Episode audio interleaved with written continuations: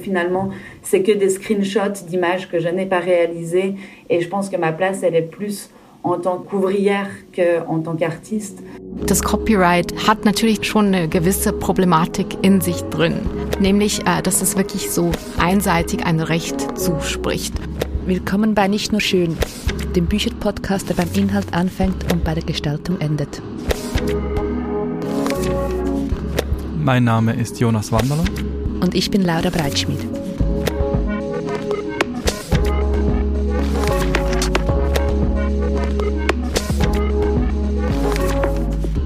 Heute ist die erste Folge, für die ich eines der schönsten Schweizer Bücher ausgewählt habe. Genau, und ich höre, es knistert schon ein bisschen, das tönt aber überhaupt nicht nach Papier. Nein, da hast du recht. Was du hörst, ist Plastik. Das Buch, das ich ausgewählt habe, ist nämlich doppelt verpackt. Ich nehme es zuerst mal aus dieser Plastikhülle. Und was nun zum Vorschein kommt, ist ein verkürzter Schutzumschlag. Dieser ist aus einem weißen ungestrichenen Papier und enthält den Klappentext. Und darunter dann das eigentliche Cover aus einem silbrigen Chromopapier einseitig gestrichen. Im Cover spiegle ich mich selber. Ich sehe mich ein bisschen verzerrt wie in einem Spiegelkabinett und das Licht um mich herum flackert darin. Das ganze Buch ist etwas größer als A4, ungefähr drei Zentimeter dick, ziemlich schwer und es sind lose ineinandergelegte Blätter. Es hat keinen Frontschnitt, deshalb laufen die Blätter so in einem Spitz zusammen. Öffne ich das Buch, dann sehe ich randabfallende, vierfarbig gedruckte Fotografien. Es gibt keine Seitenzahlen, ich schätze aber, dass es über 300 Seiten sind. Wie ich da raushöre, ist da absolut gar kein Text vorhanden. Ist das richtig? Ja, fast, wenn ich das Buch wieder schließe und das Cover vor mir halte, inzwischen mit Fingerabdrücken von mir, dann sehe ich rechts unten steht Hashtag Ingrid und wenn ich das Buch dann umkehre, steht da ein Text auf Spanisch, den ich dir nicht vorlese, weil ich kein Spanisch spreche, aber unsere Freundin Anna war so nett, diesen für uns einzusprechen. Amigas, Una vez vi un caso de un feminicidio a una chica de Estados Unidos en el que filtraron las imágenes de su cuerpo y sus familiares y amigos compartieron fotos de cosas bonitas para que cuando buscaran su nombre no aparecieran las desafortunadas fotos. Así que aquí les va un spam. Das ist der eben längste Text des Buches und das ist ein Zitat. Und zwar ein Zitat eines Tweets einer Mexikanerin namens Delia. Und darin bezieht sie sich auf einen wiederum anderen Tweet aus den USA. Und dieser Tweet von Delia, der hier abgedruckt ist, war auch der Startschuss für Zoe Opri für das Projekt Hashtag Ingrid. Diese Verschachtelung von AutorInnen war am Anfang auch für uns eine ziemliche Herausforderung. Vielleicht musst du da noch ein bisschen ausholen. Genau, es klingt ziemlich kompliziert. Es kommt aber auch davon, dass es sich um ein Phänomen der sozialen Medien handelt und diese sind ja per se ortsungebunden. Ich versuche mal ein bisschen weiter vorne anzufangen. Zoe Aubry ist eine Schweizer Künstlerin. Sie lebt und arbeitet in Genf.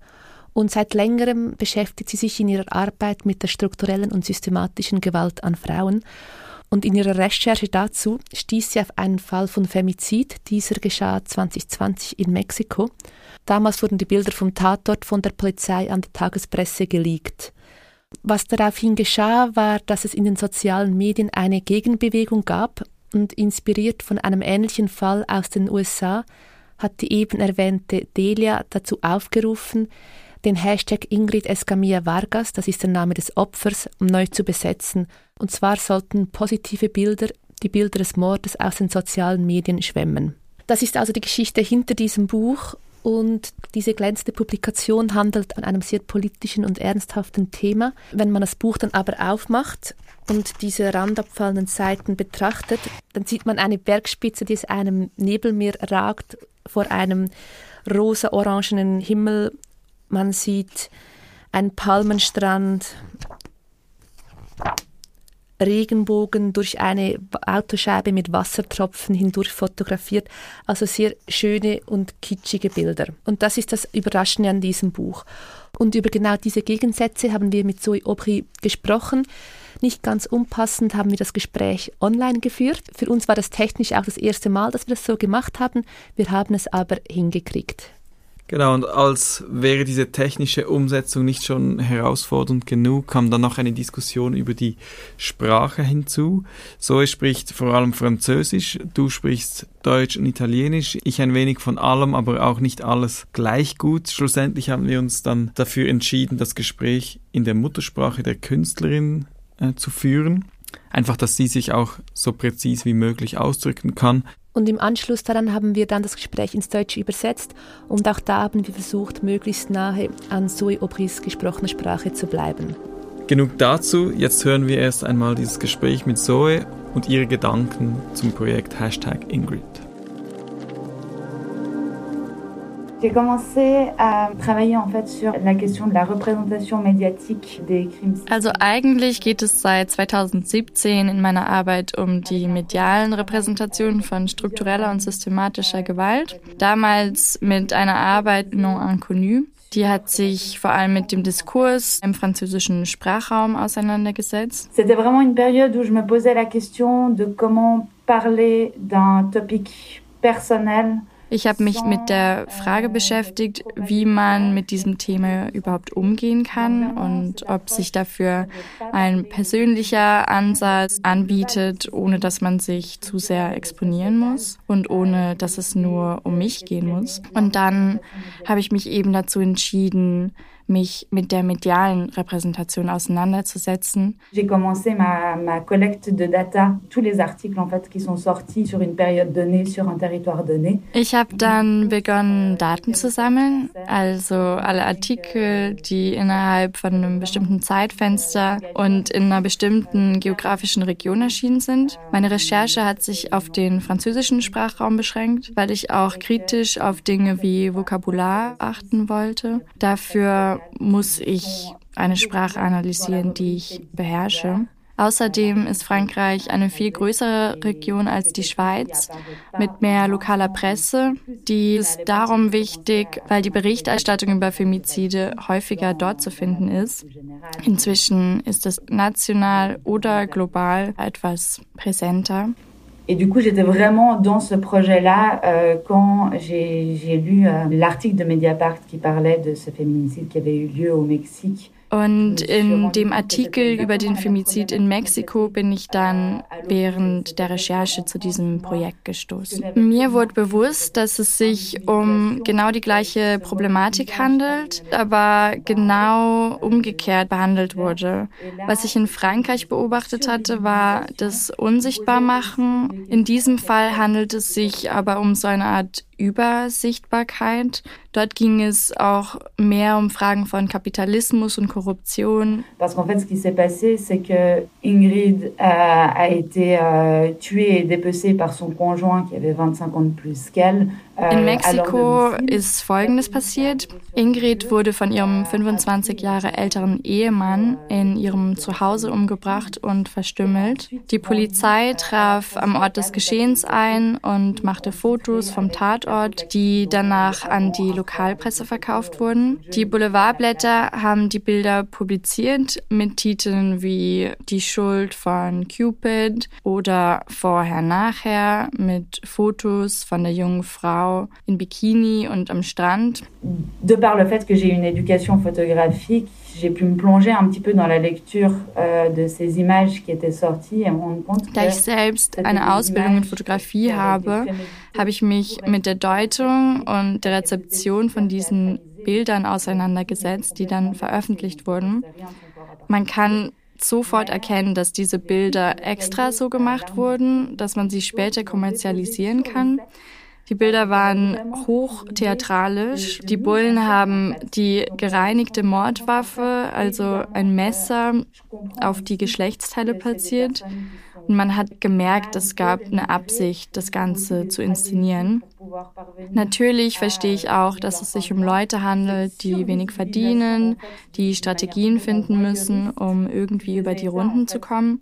Aber das Voyeuristische und diese Übersichtbarkeit, die in diesem Fall stattgefunden hat, ist, wie erwähnt, einerseits das genaue Gegenteil, geht aber irgendwie auch in eine ähnliche Richtung wie das, was ich in Frankreich beobachtet habe. Jetzt hast du vom kommerziellen Aspekt der Bilder des Tatorts gesprochen. Gleichzeitig Ähm, benutzt du diese Geschichte für dein Werk, für diese künstlerische Arbeit, das potenziell auch verkauft werden könnte? J'ai très vite décidé de pas vendre mon travail euh, politique, en fait. Ich habe mich entschieden, meine politischen Arbeiten selbst nicht zu verkaufen. Das ist das Resultat von einer langen Auseinandersetzung. Der Gedanke daran, dass jemand dieses Bild bei sich zu Hause haben möchte, das war mir unangenehm. Ich bin dann schnell zum Schluss gekommen, meine politischen Arbeiten werde ich nicht kommerzialisieren, außer es handelt sich um eine Institution, die die Werke in einen größeren Zusammenhang bringt und für pädagogische Zwecke einsetzen möchte. Familie Familie und Freunde der Opfer spielen eine wichtige Rolle in diesem Werk. War der Kontakt zu ihnen so persönlich, wie ich mir das jetzt vorstelle, oder hat das alles vor allem auf den sozialen Medien stattgefunden?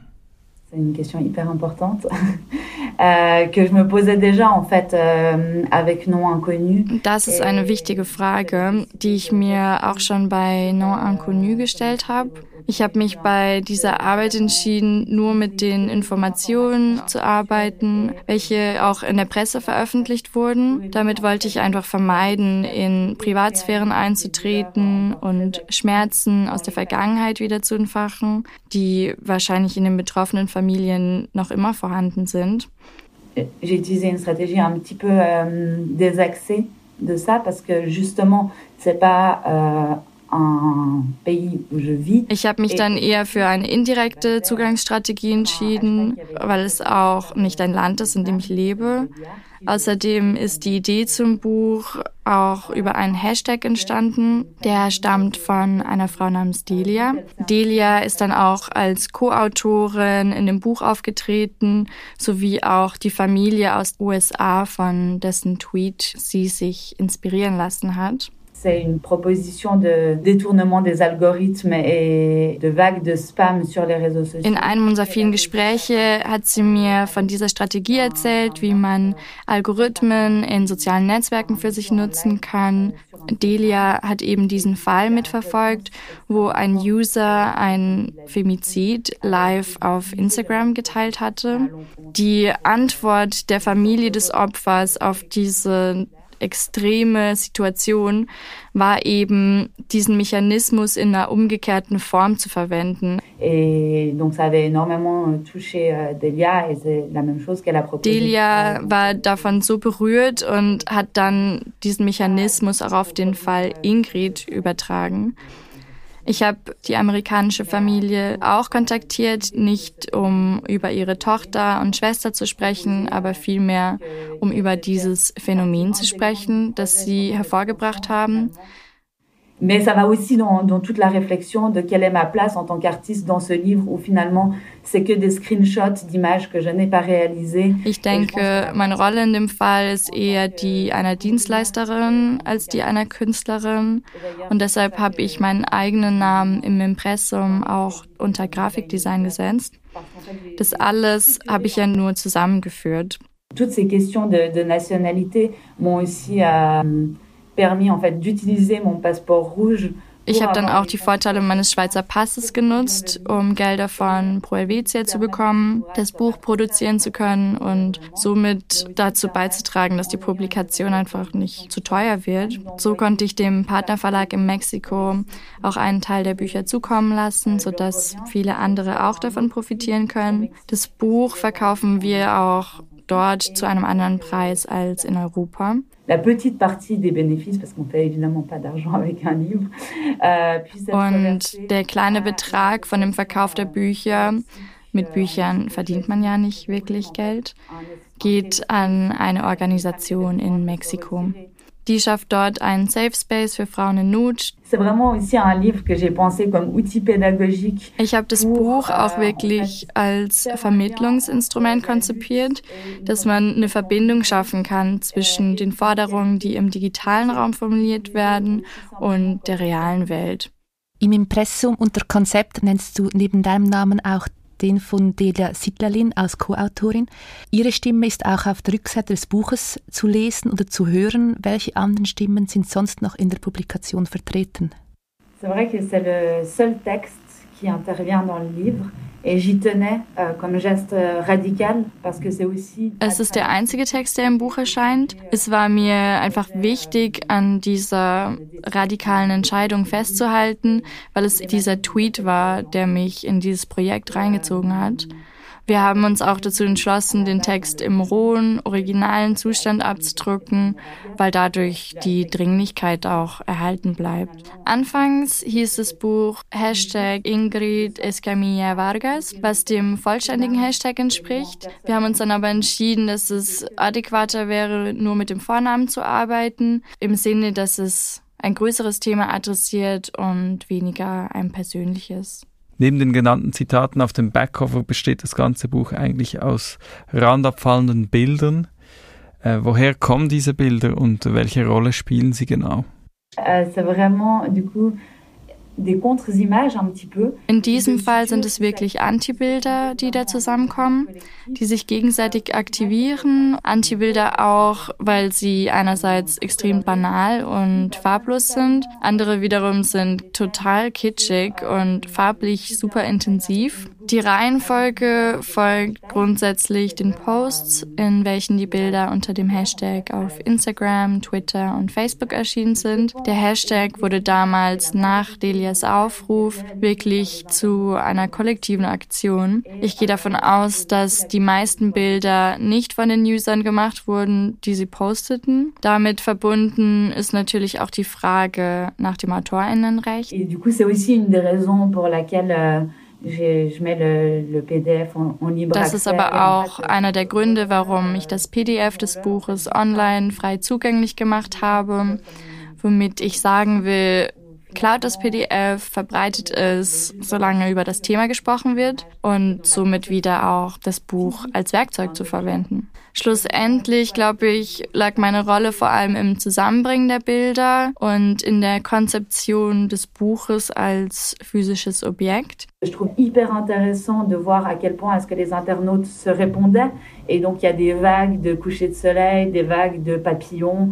Ich ähm, finde es super interessant, die Internet-UserInnen aufeinander reagieren. Es gibt zum Beispiel Abfolgen, in denen Sonnenuntergänge zu sehen sind. Dann gibt es wieder eine Welle von Schmetterlingen. Die, die an der Bewegung teilgenommen haben, die scrollen meistens nicht bis zum Beginn des Hashtags zurück.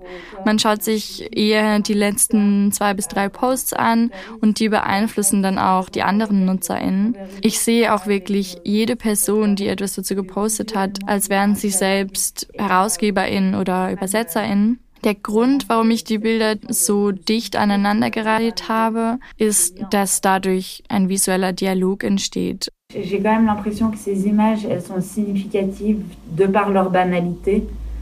Ich denke, dass dadurch die Bilder auch durch diese Art Banalität bedeutsam werden.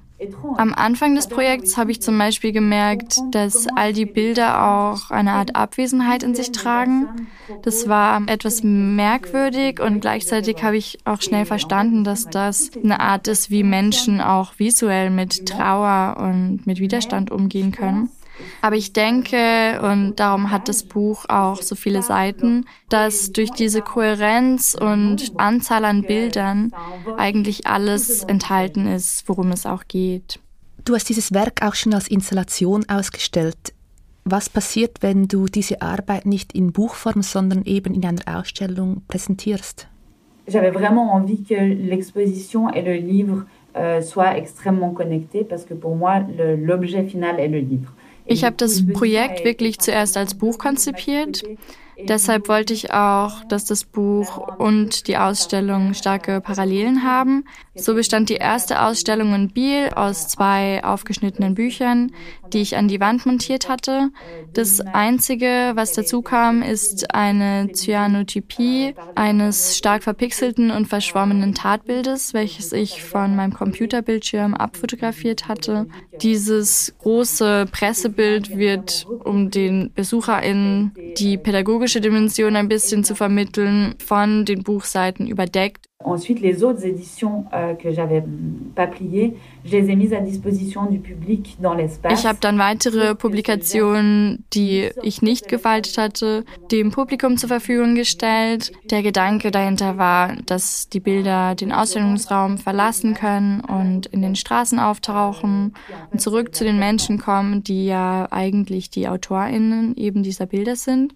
Et du coup, c'était assez beau parce que pendant un moment, il y avait toutes ces images qui vivaient en fait euh, dans, dans la ville. Das war dann recht schön, weil für einen Moment diese Bilder in der Straße weitergelebt haben.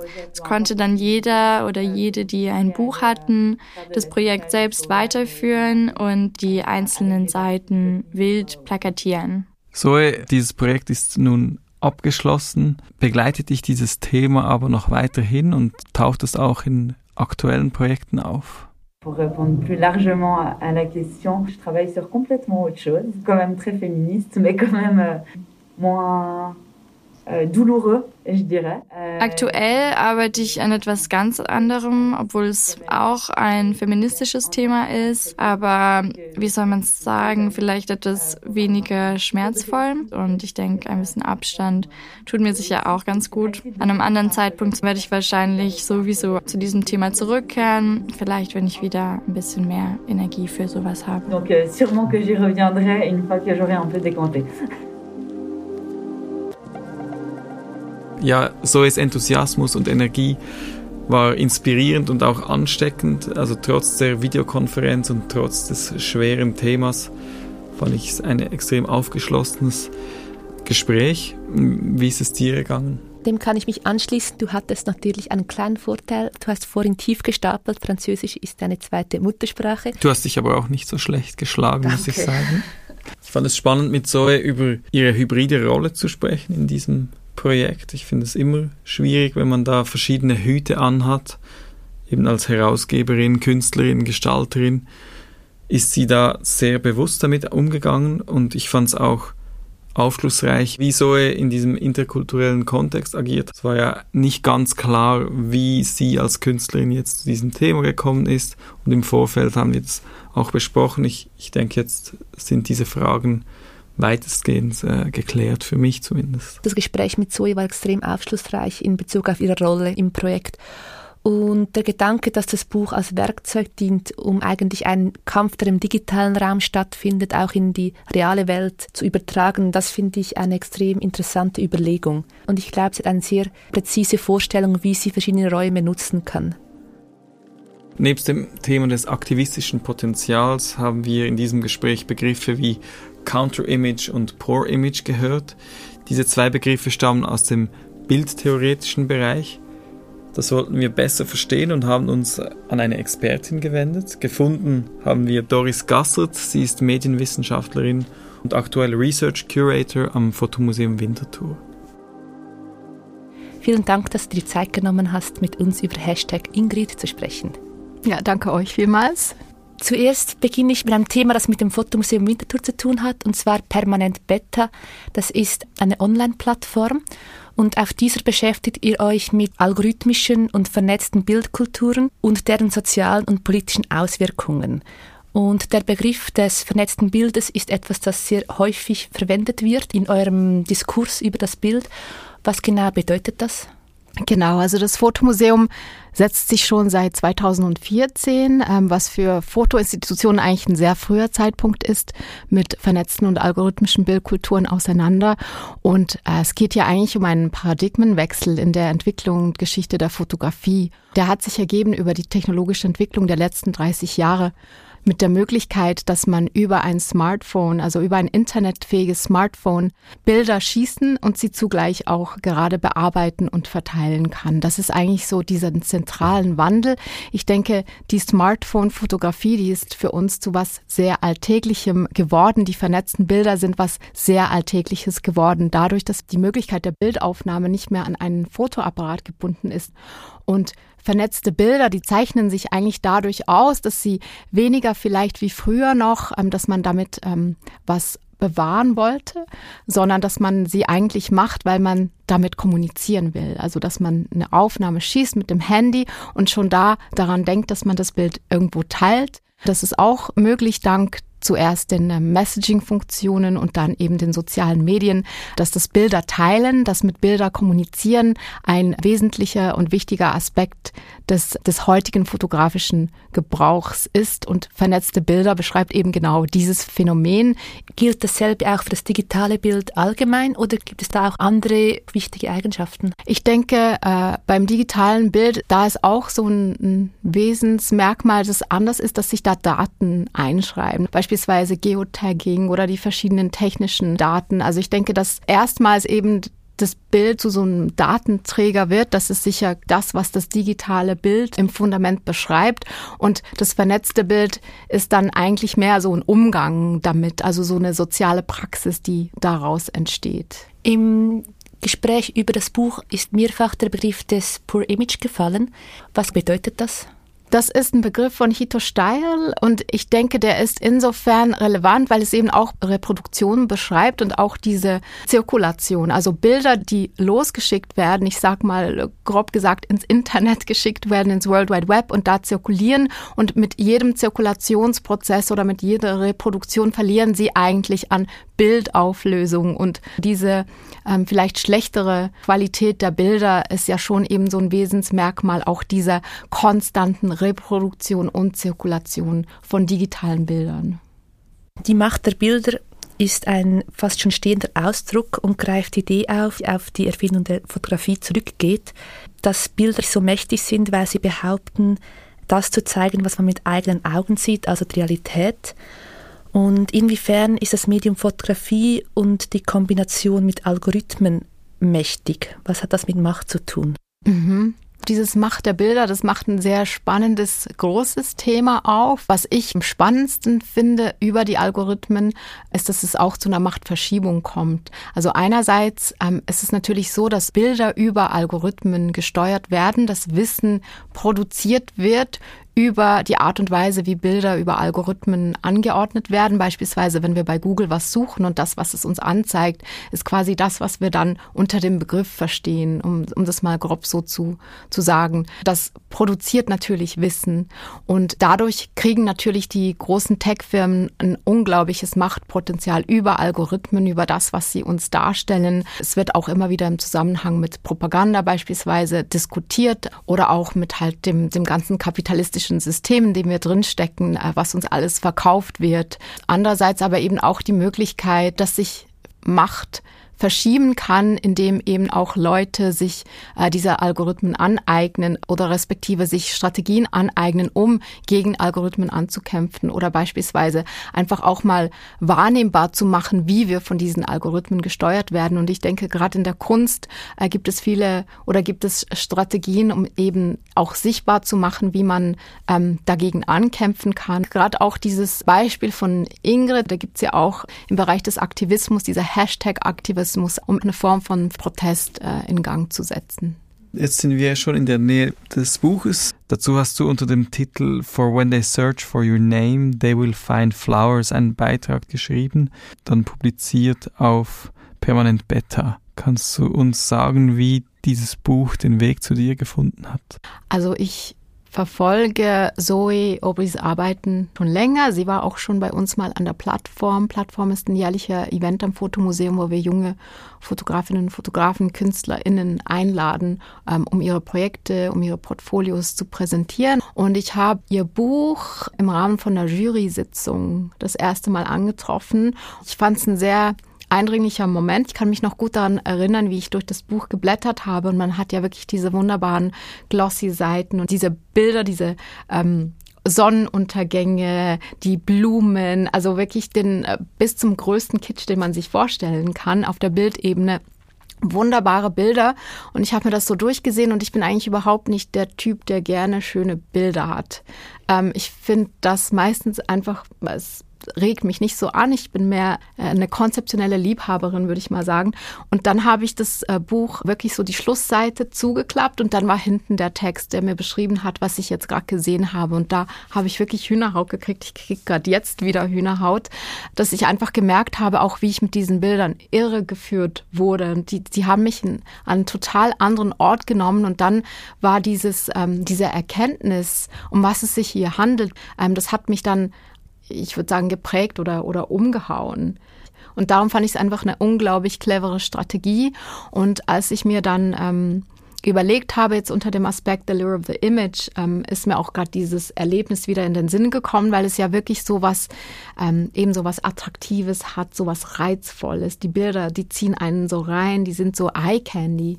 Und dann aber, Pam, dann passiert oder dann geht es um was total anderes. Und dann geht es eben auch in der Arbeit stark darum, so, so eine Logik des, des anziehenden Bildes eben zu unterwandern. Und ich glaube, dieses Phänomen von Counter-Images, also da Gegenbilder zu schaffen, das finde ich ein sehr spannendes. Weil es geht ja eigentlich, ist ja eigentlich so eine Gegenstrategie. Diese Hashtag Ingrid, der ist ja entstanden als Reaktion auf die Bilder von der ähm, jungen Frau, die getötet wurde, die geleakt wurden und die auf der Frontseite von ähm, einem Boulevardmagazin in Mexiko dann abgedruckt wurde. Und eben dadurch diese Counter-Images, diese Gegenbilder zu schaffen, um diese diese sehr unethischen Bilder, die da abgedruckt wurden, eigentlich so wegzuschwemmen, unsichtbar zu machen, finde ich einfach eine sehr geniale Strategie. Und dann auch von der Künstlerin, die zu sammeln und eigentlich wieder so auf eine Art äh, zu archivieren. Sie wird ja dann von der Künstlerin zur Archivarin und dokumentiert das Ganze, hält das fest und macht das auch übertragbar in verschiedene diskursive Formate, dass wir eben dann auch hier sitzen beispielsweise und über diese Thematiken diskutieren, die eigentlich gesellschaftlich unglaublich relevant sind. Du hast schon erklärt, was passiert, wenn man das Buch durchschaut. Funktionieren diese Poor Images auch in gedruckter Form genau gleich oder ist es wie ein großer Unterschied, wenn man sie auf dem Bildschirm anschaut oder in gedruckter Form? Also ich glaube, es kommt darauf an, was man für Erwartungen hat. In der Fotoindustrie und auch unter Fotoinstitutionen ist es noch oft so, dass man vielleicht eine Vorstellung hat von diesem schönen Bild. Also es muss eine gute Qualität haben. Ich persönlich finde das ziemlich langweilig. Ich finde es auch überholt. Ähm, ich finde eben so konzeptionelle Ansätze und da kann Poor Image äh, halt ein Teil davon sein, ähm, finde ich persönlich sehr viel spannender. Und von daher ist es für mich eigentlich egal, was das jetzt für eine Auflösung hat, wenn es dem Zweck des Inhalts dient oder den, dem Zweck der Botschaft dient. Bei einem Poor Image wird halt auch gerade klar, wenn man es sieht, dass es wahrscheinlich aus dem digitalen Kontext stammt, dass es wahrscheinlich ein vernetztes Bild ist. Also das wäre jetzt meine Assoziation, wenn ich einem Poor Image begegne in einem künstlerischen Kontext, dass es auch von diesem ähm, digitalen Umfeld oder von diesem vernetzten äh, Umfeld herstammt. Und dann ist das Kriterium ähm, der Ästhetik im Sinne des Schönen auch nicht mehr relevant. Ja, es ist spannend zu sehen, dass dieses Buch jetzt halt auch bei den schönsten Schweizer Büchern genau. gelandet ist, ohne dass die Bilder per se schön sind, äh, klassischen fotografischen Arbeit.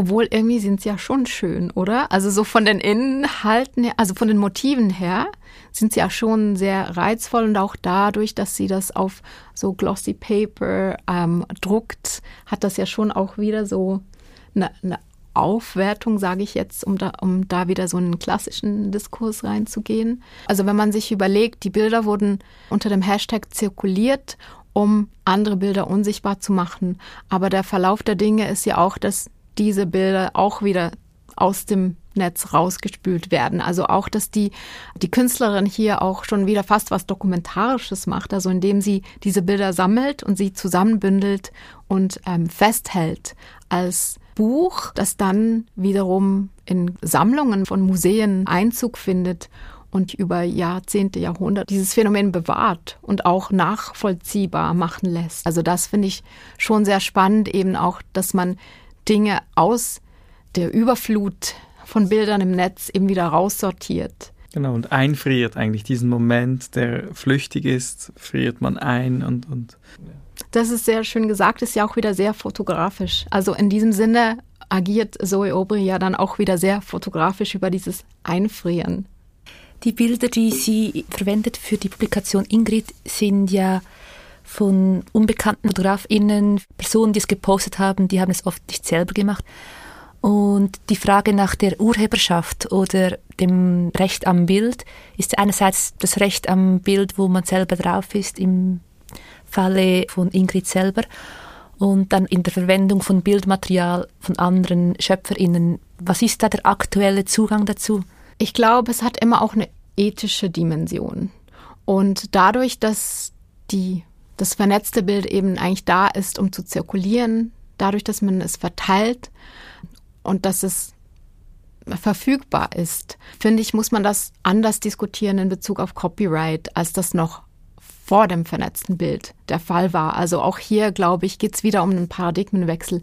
Und ich finde es sehr viel wichtiger, die Copyright-Thematik an den ursprünglichen Bildern von Ingrid zu diskutieren, diese starke Degradierung, eigentlich nochmal so eine Ausübung von Gewalt über das Bild, die da nochmal stattfindet, Gewalt an der Frau, die gerade getötet wurde, dann noch mit, mit der Überschrift ist It was Cupid's fault, irgendwie so. Also wenn wir über Copyright reden, dann finde ich, dann müssten wir da über Copyright reden, weil das ist einfach eine total unethische Praxis. Ähm, und Copyright, das ist ja aus dem System entstanden, wo eigentlich der Fotograf, und ich sage es jetzt bewusst männlich, das Bild gemacht hat, also das Recht sich nahm, ein Bild zu machen und dann das Recht am Bild erhalten hat. Und wenn wir jetzt gerade an die Geschichte beispielsweise des Kolonialismus denken, die sehr stark mit der Fotografie verschränkt ist, dann hat natürlich das Copyright schon eine gewisse Problematik in sich drin.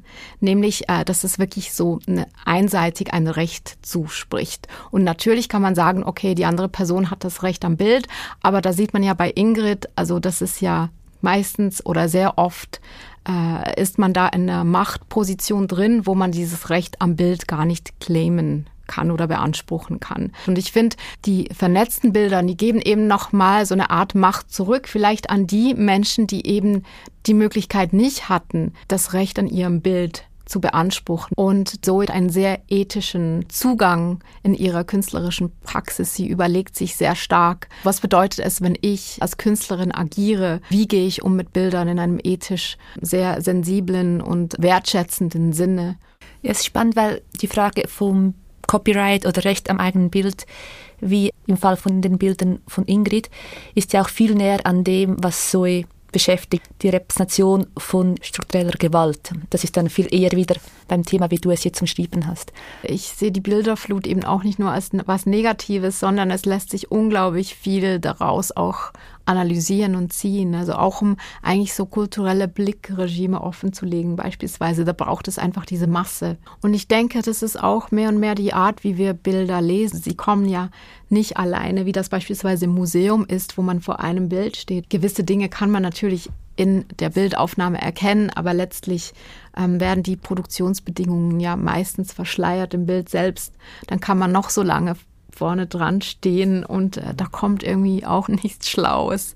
Da denke ich, dass man eben auch lernt, Bilder eben in Massen zu lesen und auch in, mit einer Geschwindigkeit. Ähm, das ist eigentlich die Herausforderung unserer Zeit. Für mich wird dieses Buch immer mehr zu einer Art giftigen Pflanze. Also nicht als etwas Gefährliches, aber das Buch lockt dich so mit dieser glänzenden Oberfläche an und mit den schönen Bildern und von denen habe ich mich auch ziemlich einlullen lassen. Und dann kommt der Punkt, wo man realisiert, in welche Falle man da getreten ist. Und es geht um diesen Femizid, um die Zuschaustellung des Körpers und die, auch die Normalisierung dieser grausamen Tat. In der Schweiz nennt man das ja dann oft ein Familiendrama. Ja, genau, da wären wir auch wieder bei diesen mexikanischen Boulevardblättern. Da waren wir schon ganz am Anfang. Und so hat es zum Glück geschafft, einen viel einfühlsameren Umgang mit dieser ganzen Geschichte zu finden.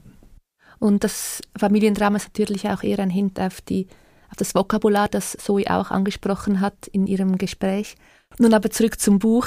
Ähm, das liegt immer noch vor mir. Und diese digitalen Bilder stammen ja aus komplexen Netzwerken und entsprechend sind ihnen unterschiedliche Informationen eingeschrieben. Und dass dann eben dieser Schmetterling auch für diesen Protest steht oder in der Zukunft auch für etwas anderes stehen kann, finde ich total interessant.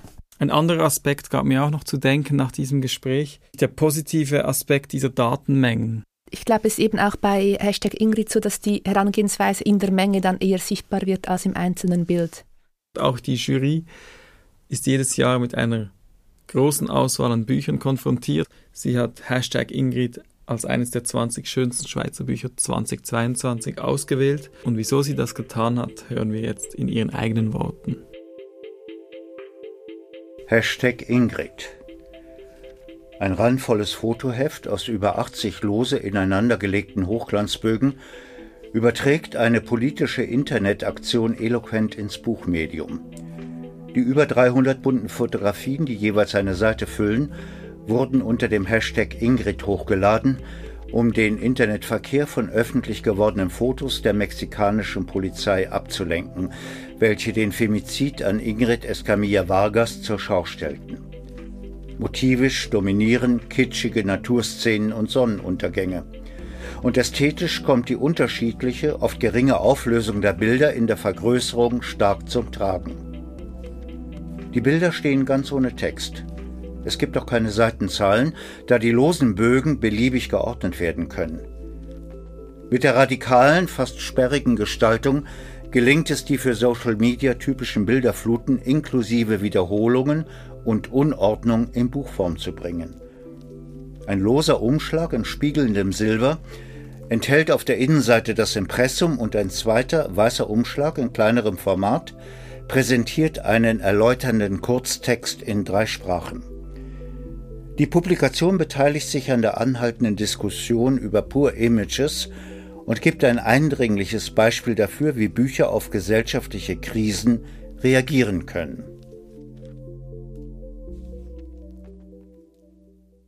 Wir werfen an dieser Stelle wie immer einen Blick ins Archiv des Wettbewerbs, um zu sehen, wie das besprochene Buch mit etwas älteren Titeln zusammenhängen könnte.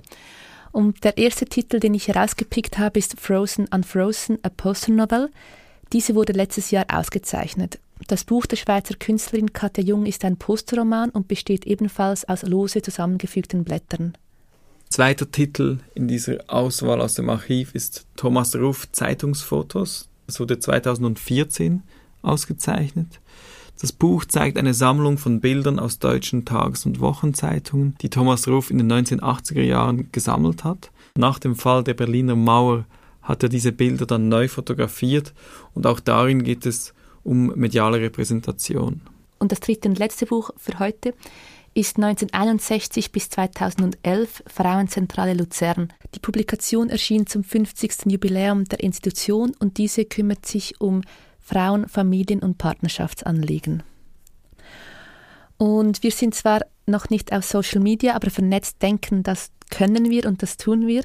Die Links zu den Büchern aus dem Archiv findet ihr wie immer in unseren Show Notes und ebenfalls dort sind alle Informationen zu unseren Gästen und den besprochenen Themen zu finden. Und wenn euch vergangene und zukünftige Episoden interessieren, schaut und hört gerne auf unseren Blog mit der klingenden URL nicht nur schön.ch. Und ich freue mich schon auf unsere nächste Episode, Jonas. Darin werden wir über die erste Graphic Novel sprechen, die beim Wettbewerb der schönsten Schweizer Bücher ausgezeichnet wurde und auch über ein dunkles Kapitel der neueren Schweizer Geschichte. Ich bin gespannt, wie die zwei Themen zusammenkommen und freue mich auf das Gespräch. Ich mich auch. Bis dann. Bis dann.